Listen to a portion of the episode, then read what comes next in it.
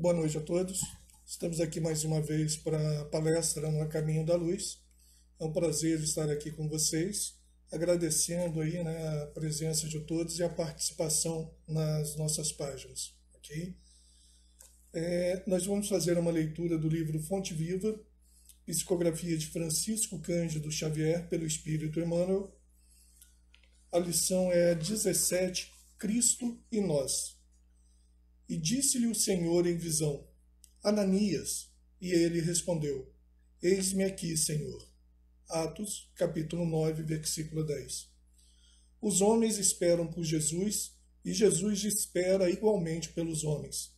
Ninguém acredite que o mundo se redima sem almas redimidas.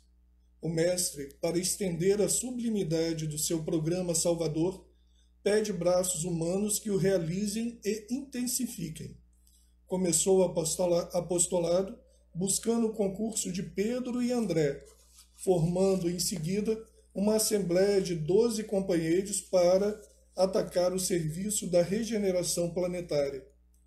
E desde o primeiro dia da Boa Nova, convida, insiste e apela junto das almas para que se convertam em instrumentos da sua divina vontade, dando-lhe, dando-nos a perceber que a redenção procede do alto, mas não se concretizará entre as criaturas sem a colaboração ativa dos corações de boa vontade. Ainda mesmo quando surge pessoalmente, buscando alguém para sua lavoura de luz, qual aconteceu na conversão de Paulo, o Mestre não dispensa a cooperação de servidores encarnados. Depois de visitar o doutor de Tarso diretamente, procura Ananias, enviando-o a socorrer o novo discípulo. Por que razão Jesus se preocupou em acompanhar o recém-convertido, assistindo-o em pessoa? É que, se a humanidade não pode iluminar-se e progredir sem o Cristo, o Cristo não dispensa os homens na obra de soerguimento e sublimação do mundo. Ide e pregai. Eis que vos mando. Resplandeça a vossa luz diante dos homens. A seara é realmente grande, mas poucos são os ceifeiros semelhantes afirmativas do Senhor provam a importância por ele atribuída à contribuição humana. Amemos e trabalhemos, purificando e servindo sempre. Onde estiver um seguidor do Evangelho, aí se encontra um mensageiro do amigo celestial para a obra incessante do bem. Cristianismo significa Cristo e nós que nós possamos né, entender a mensagem de Emmanuel, que nós estamos aqui reencarnados nesse processo para nossa evolução, para o nosso crescimento espiritual e para o trabalho com o Cristo. Que possamos realmente dizer que temos esse Cristo em nós. E dessa maneira gostaríamos de pedir a vocês né, para nos acompanhar na prece de abertura. Mestre Jesus, querido amigo, Deus, Pai de amor e bondade, Pedimos, Senhor, a tua companhia e o teu amparo para o trabalho da noite de hoje. Que as bênçãos de Jesus, as energias salutares dos amigos espirituais possam alcançar todas as famílias, todos os lares representados por aqueles que nos assistem. Fica conosco, Senhor, e permaneça, que possamos permanecer na tua paz. Que assim seja, graças a Deus. Agradecer novamente por vocês estarem conosco, em nome da diretoria do A Caminho da Luz. E hoje nós teremos nosso irmão André Luiz com a gente falando sobre o tema Reforma Íntima. Boa palestra a todos. Boa noite a todos. É com grande satisfação que estamos aqui no Centro Espírita Caminho da Luz para transmitirmos mais um tema da doutrina espírita, e hoje vamos falar de um tema que é básico no Espiritismo cristão: é a reforma íntima. Todos nós lembramos e temos conhecimento do, da grande frase que Kardec expôs na codificação, que está no capítulo 17 do Evangelho segundo o Espiritismo, quando ele fala sobre os bons espíritas. Então, Kardec, com muita propriedade, disse: reconhece-se o verdadeiro espírita por sua transformação moral. e pelo esforço que faz em domar as más inclinações, as más tendências. Então é isso que nós vamos falar, sobre a transformação moral e, sobretudo, a, a, o esforço que temos em domar as más inclinações, que são as nossas fraquezas, as nossas invirtudes. O que significa reformar? Dar melhor forma, corrigir as leis, reformar as leis, reformar os costumes. Estamos acostumados com essa palavra reforma. Quem um de nós ainda não fez uma reforma em casa? Reformou um banheiro, uma sala, né? uma reforma de um carro que sofre um acidente, ou mesmo a reforma de uma roupa, de um sapato. Né? O sexo feminino, muito, com muita propriedade, procura o cirurgião plástico, né? as mulheres, os homens também têm procurado para fazer uma reforma física através de uma plástica, ou facial, ou abdominal. Conhecemos essa palavra reforma também no meio político, econômico. É? Quem nunca ouviu falar na reforma tributária, reforma previdenciária, reforma no legislativo, reforma no judiciário? Então, essa palavra ela é muito comum no nosso dia a dia. Mas é a reforma de dentro de nós. É esse, esse que é o nosso objetivo da palestra dessa noite, em que nós vamos falar sobre a reforma íntima. Então, existem seis questionamentos. Então, a primeira pergunta: o que é a reforma íntima? Vamos falar sobre isso. Por que a reforma íntima? Para que a reforma íntima? Onde fazer a reforma íntima? Quando fazer a reforma íntima? Como fazer a reforma íntima? Então, vamos primeiro definir o que é reforma íntima. A reforma íntima é constituída, ou ela pode ser definida, como um processo contínuo de autoconhecimento. O que é o autoconhecimento? O autoconhecimento é o conhecimento da nossa intimidade psicológica e espiritual. E nesse processo contínuo de autoconhecimento, nós vamos modelando progressivamente na vivência evangélica, que é outro ponto importante do estudo de hoje, em todos os sentidos da nossa existência, colocando as bases do Evangelho, os ensinamentos do Evangelho nas, nossa, nas, nossas, nas nossas ações, na nossa vida, dentro do nosso comportamento. E existe outra definição da reforma íntima. A reforma íntima seria a transformação do homem, do homem velho, carregado de tendências e erros seculares que são esses erros seculares? São esses companheiros que a gente chama de percurso, os nossos inimigos de percurso. Então, a transformação do homem velho, carregado de tendência de más inclinações, no homem novo, atuante na implantação dos ensinamentos do divino mestre, isso se faz a reforma íntima. Então existe dezenas de inimigos de percurso, de companheiros de percurso, que são as más inclinações que Kardec, com muita propriedade, falou na codificação. O que seriam essas más inclinações? Né? Seriam a antipatia, a arrogância, a impiedade, a ira, a inveja, a maldade, a insensibilidade, o pessimismo, a ingratidão, o individualismo, a ganância, o ódio. O ódio é uma das más inclinações que nós temos. A vaidade, a preguiça, a prepotência, o ressentimento, a rispidez. Como que é difícil conviver com alguém que é ríspido, a teimosia, a vingança, a desdita, que é a vingança da vingança, a torpeza, né? essa tendência à fofoca, né? que hoje considerado como fake news, né? que são notícias é, inverídicas que muitas vezes uma pessoa fala sobre a outra. Isso tudo são má inclinações. Mas nós vamos é, é, é, dar uma, uma ênfase aqui a três, três más inclinações, três vícios que nós temos que é, é, eles perturbam o nosso processo evolutivo. A raiva, o orgulho e o egoísmo. Porque não podemos falar de todos. Então vamos falar basicamente dessas três. A raiva.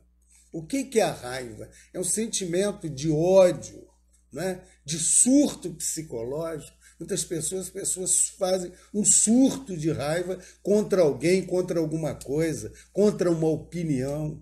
E há pessoas que, com muita facilidade, se tornam raivosas.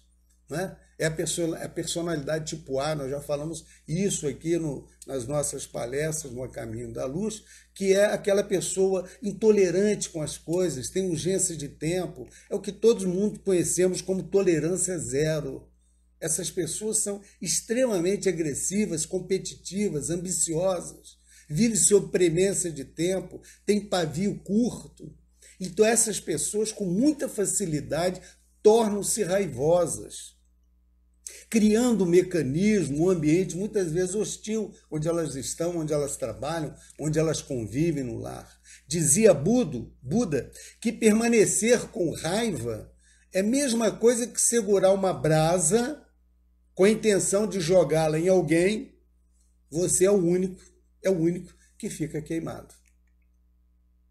Então, o orgulho e o egoísmo, segundo orientações dos nossos mentores, né? é a negação da caridade.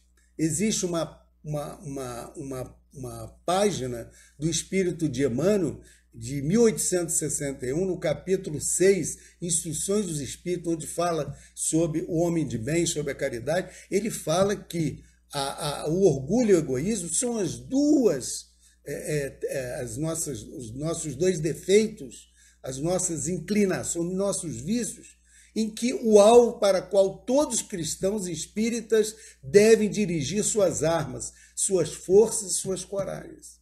Porque o orgulho e o egoísmo são os antigos da caridade. E à medida que a gente vai nos reformando, a gente vai livrando principalmente dessas duas, desses dois vícios, que são os inimigos de percurso, como eu falei há pouco. Né?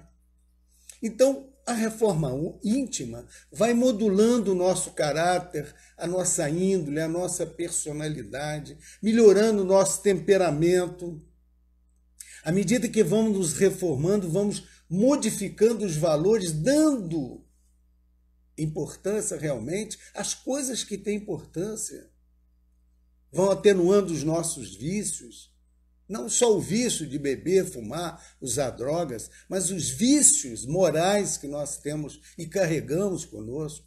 Muda os nossos hábitos, os nossos desejos. A reforma íntima, ela atua em todas essas situações. Então, em resumo, a reforma íntima é o esforço que o ser humano faz para se melhorar moralmente. Eu estou trabalhando para a minha melhora moral, então eu estou já me reformando intimamente.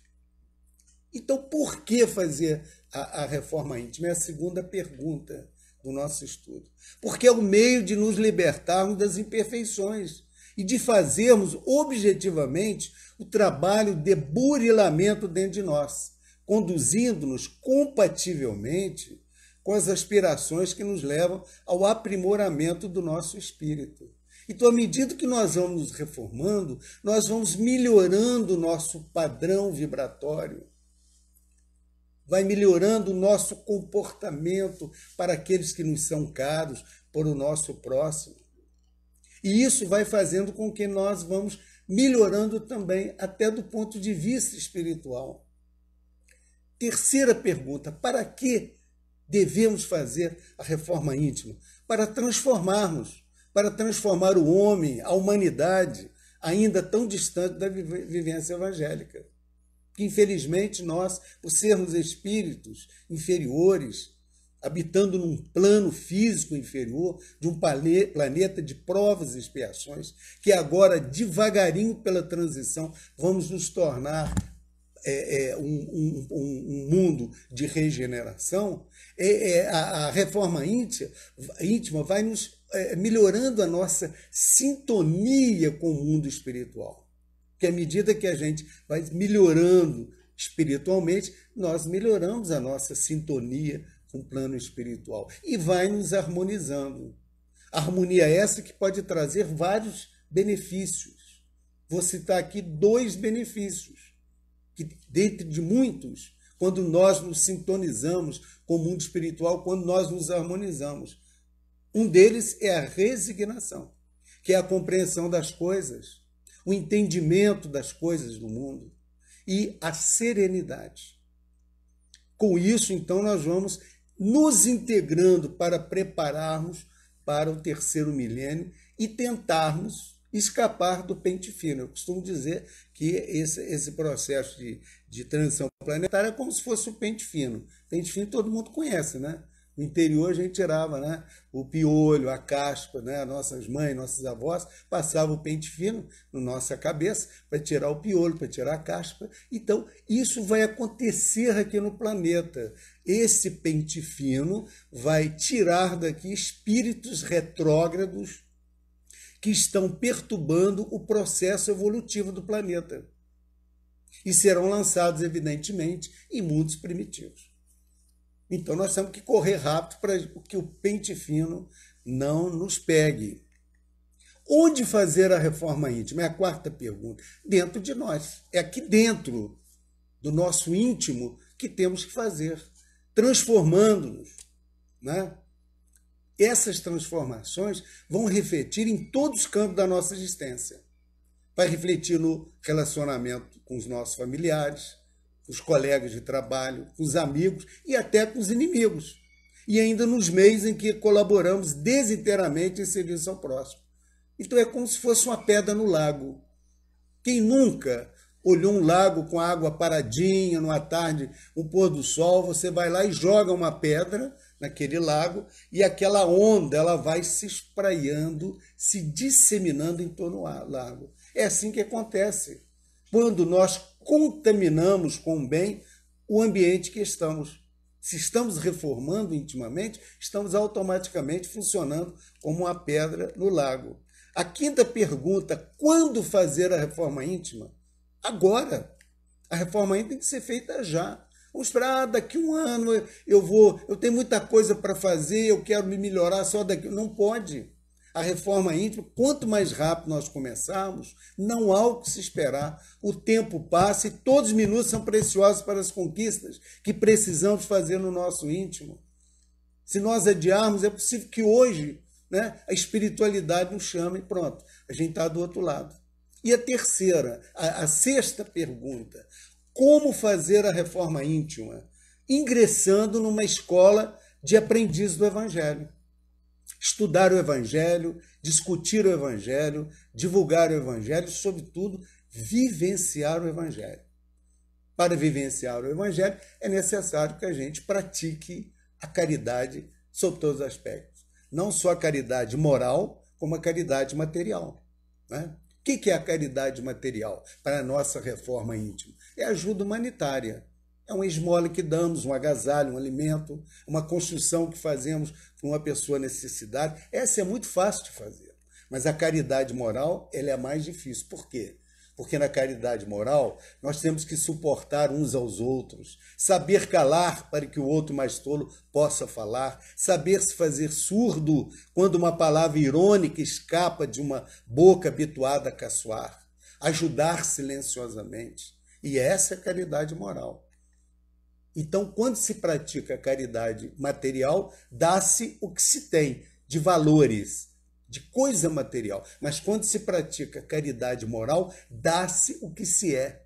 Mas como eu posso fazer a caridade se sempre, se, se quase sempre não tenho sequer o necessário? Podemos. A caridade você não faz só com dinheiro, com valores. Você pode fazer, por exemplo, a caridade em pensamento, orando pelos abandonados, pelos necessitados, pelos doentes, pelos desencarnados, pelos nossos governantes Podemos fazer a caridade moral através de palavras, dando um bom conselho, tendo tempo para sentar junto com a pessoa que precisa ouvir o nosso, o nosso pensamento, a nossa forma. Isso é uma, é uma caridade. Quando nós damos atenção a alguma pessoa e em ações. Eu posso ser, eu, eu não, às vezes eu não tenho condições materiais de ajudar, mas eu posso vir aqui ao centro e, nos, e tornar um tarefeiro da casa. Aquele que realiza uma palestra, um estudo, é uma forma de caridade também, ajudando os necessitados em catástrofe, visitando os lares famintos, fazendo uma roupa, um agasalho. Isso tudo são formas de nós praticarmos a caridade sem que obrigatoriamente tenhamos que tirar algum valor do bolso e dar para aquele necessitado. Então, Kardec, na questão 886, ele é muito explícito, ele, ele pergunta aos espíritos qual é o verdadeiro sentido da palavra caridade como entendia Jesus. E os espíritos respondem: benevolência para todos, indulgência e compreensão para com os defeitos alheios e perdão das ofensas. Benevolência tem que ser indistintamente para todos. Temos que ser bons 24 horas por dia, bons para os amigos, para os inimigos. O que é indulgência? É você compreender os defeitos, as fraquezas do seu próximo, do seu irmão. É quase igual à empatia, só que na empatia você é como se você se colocasse no lugar daquela pessoa. Na indulgência, você tem que compreender os defeitos daquela pessoa.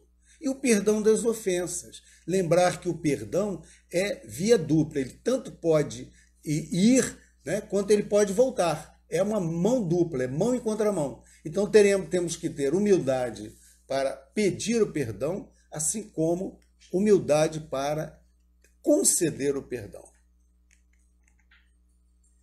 Em Coríntios 13, de 1 a 3, nós temos aquela palavra de Paulo falando sobre a caridade. Ainda que eu falasse as línguas dos homens e dos anjos e não tivesse caridade, seria como o metal que sou ou como o sino que tine.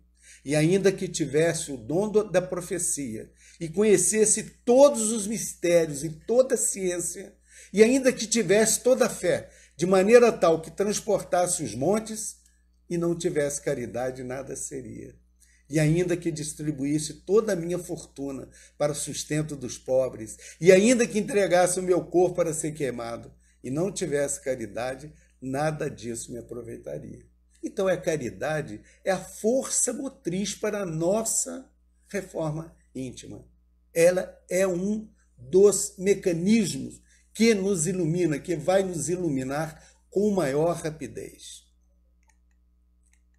Eu recomendo, quem quiser depois, é, o, uma, um vídeo do, do nosso irmão Alexandre Caldinho, que ele fala sobre 10 passos da reforma íntima, mas infelizmente o tempo não nos, não nos, não nos permite a gente falar sobre isso, mas eu vou encerrar a nossa, a nossa, a nossa palestra de hoje contando um caso. Eu já contei esse caso aqui em palestras aqui no Caminho da Luz mas provavelmente alguém ainda não viu. Está no livro A Vida Escreve. Esse chama O Livro Libero. Era um advogado muito famoso na região, mas ele não ocultava a ojeriza que experimentava pela doutrina espírita. Era um advogado inimigo ferrenho dos postulados de Kardec. Fosse onde fosse, se a conversa versasse sobre espiritismo, ele escorregava deliberadamente para o sarcasmo. Ah, essa história de espiritismo, só no tratado de psiquiatria, dizia irônico e destilava pequenas difamações como quem debulhava espigas de brasas. Tão azedo adversário se fizera que aproveitou o largo período de férias em fazenda silenciosa para escrever um livro contra os postulados espíritas seria um livro acusação, seria um livro de ódio contra o espiritismo. E, de vez em quando, nos serões caseiros, com os amigos, ele lia alguns trechos do livro, falava mal dos médios, denunciava os médios de maneira cruel, riam-se os, os companheiros e ele, em, entre um gole e outro de uísque, salpicando a lama esfogueante em forma de letras. Era assim esse advogado, inimigo ferrenho do, do Espiritismo. Esse distinto advogado já assumia as primeiras responsabilidades para enviar o volume à editora, quando aconteceu uma coisa inesperada. Dirigia carro elegante em uma rua na proximidade de um grupo escolar, quando, atarantado pequeno, um aluno, provavelmente primeira série, de seus sete anos de idade, passou na frente do carro e ele atropelou aquela criança. Um passarinho sob o trator não morreria mais depressa. Houve tumulto, muita gente, autoridades em cena, e aquele advogado suportando né, os impropérios do povo, apanha aquele cadáver minúsculo, aquela criança de sete anos, de coração agoniado, e busca a residência da vítima. Em sã consciência, esse advogado não é culpado, mas tem o coração extremamente alanceado de intensa dor. Chorando copiosamente, entrega o menino morto aos pais em pranto que o recebem sem a mínima queixa. Observem bem, aqueles pais recebem aquele cadáver daquela criança de sete anos sem a mínima queixa. O pai acaricia os cabelos daquela, daquele menino em silêncio e a mãezinha ora em lágrimas. Aquele advogado agora, ele pensou, ele desejava ser humilhado, acusado, ferido. Isso de certo lhe diminuiria a tensão. Mas aquele advogado, inimigo ferrenho da doutrina, encontrou ali, porém, apenas a resignação e a serenidade. O advogado então consulta a família sobre a instauração de um possível processo de indenização, mas o chefe da família, com muita tranquilidade, responde: Nada disso, doutor. O doutor não teve culpa. Ninguém faria isso por querer. Os desígnios de Deus foram cumpridos. E a mãe do menino, enxugando o rosto, acrescenta: Choramos como é natural, mas não desejamos dinheiro, indenização nenhuma do Senhor. Deus sabe o que faz. Aquele advogado, então, de olhos vermelhos, considerou então. E o pai fala: Doutor, não se preocupe, compreendemos perfeitamente que o senhor não teve culpa, que o senhor não tem culpa, o senhor está sofrendo tanto quanto nós. Ore conosco a fim de acalmar-se. Admirando-lhes a paciência cristã, aquele advogado indagou vacilante. Os espíritas, informou Cristo. Inteligência primária de todas as coisas Somos espíritas porque acreditamos no espírito imortal, na comunicabilidade deles depois da morte. Somos espíritas porque acreditamos na pluralidade dos mundos. Acreditamos, somos espíritas porque acreditamos em Jesus, nosso mestre, amigo, modelo e guia da humanidade. O advogado, naquele momento, baixou a cabeça e ali permaneceu sensibilizado e prestimoso até a realização dos funerais.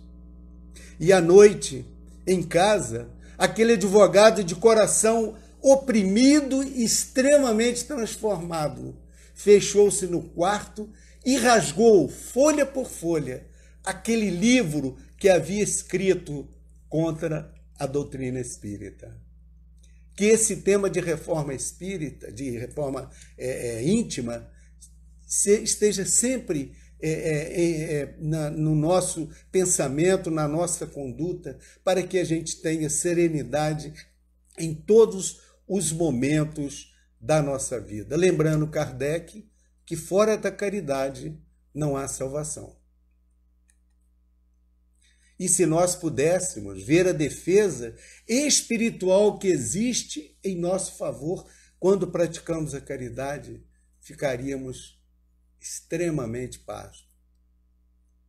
Que Deus nos proteja e continue nos assistindo hoje e sempre.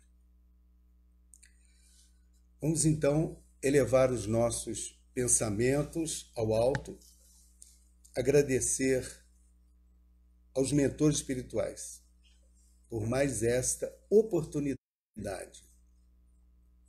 de estarmos aqui estudando, transmitindo, transmitindo um tema básico dentro da doutrina, que é a nossa reforma íntima.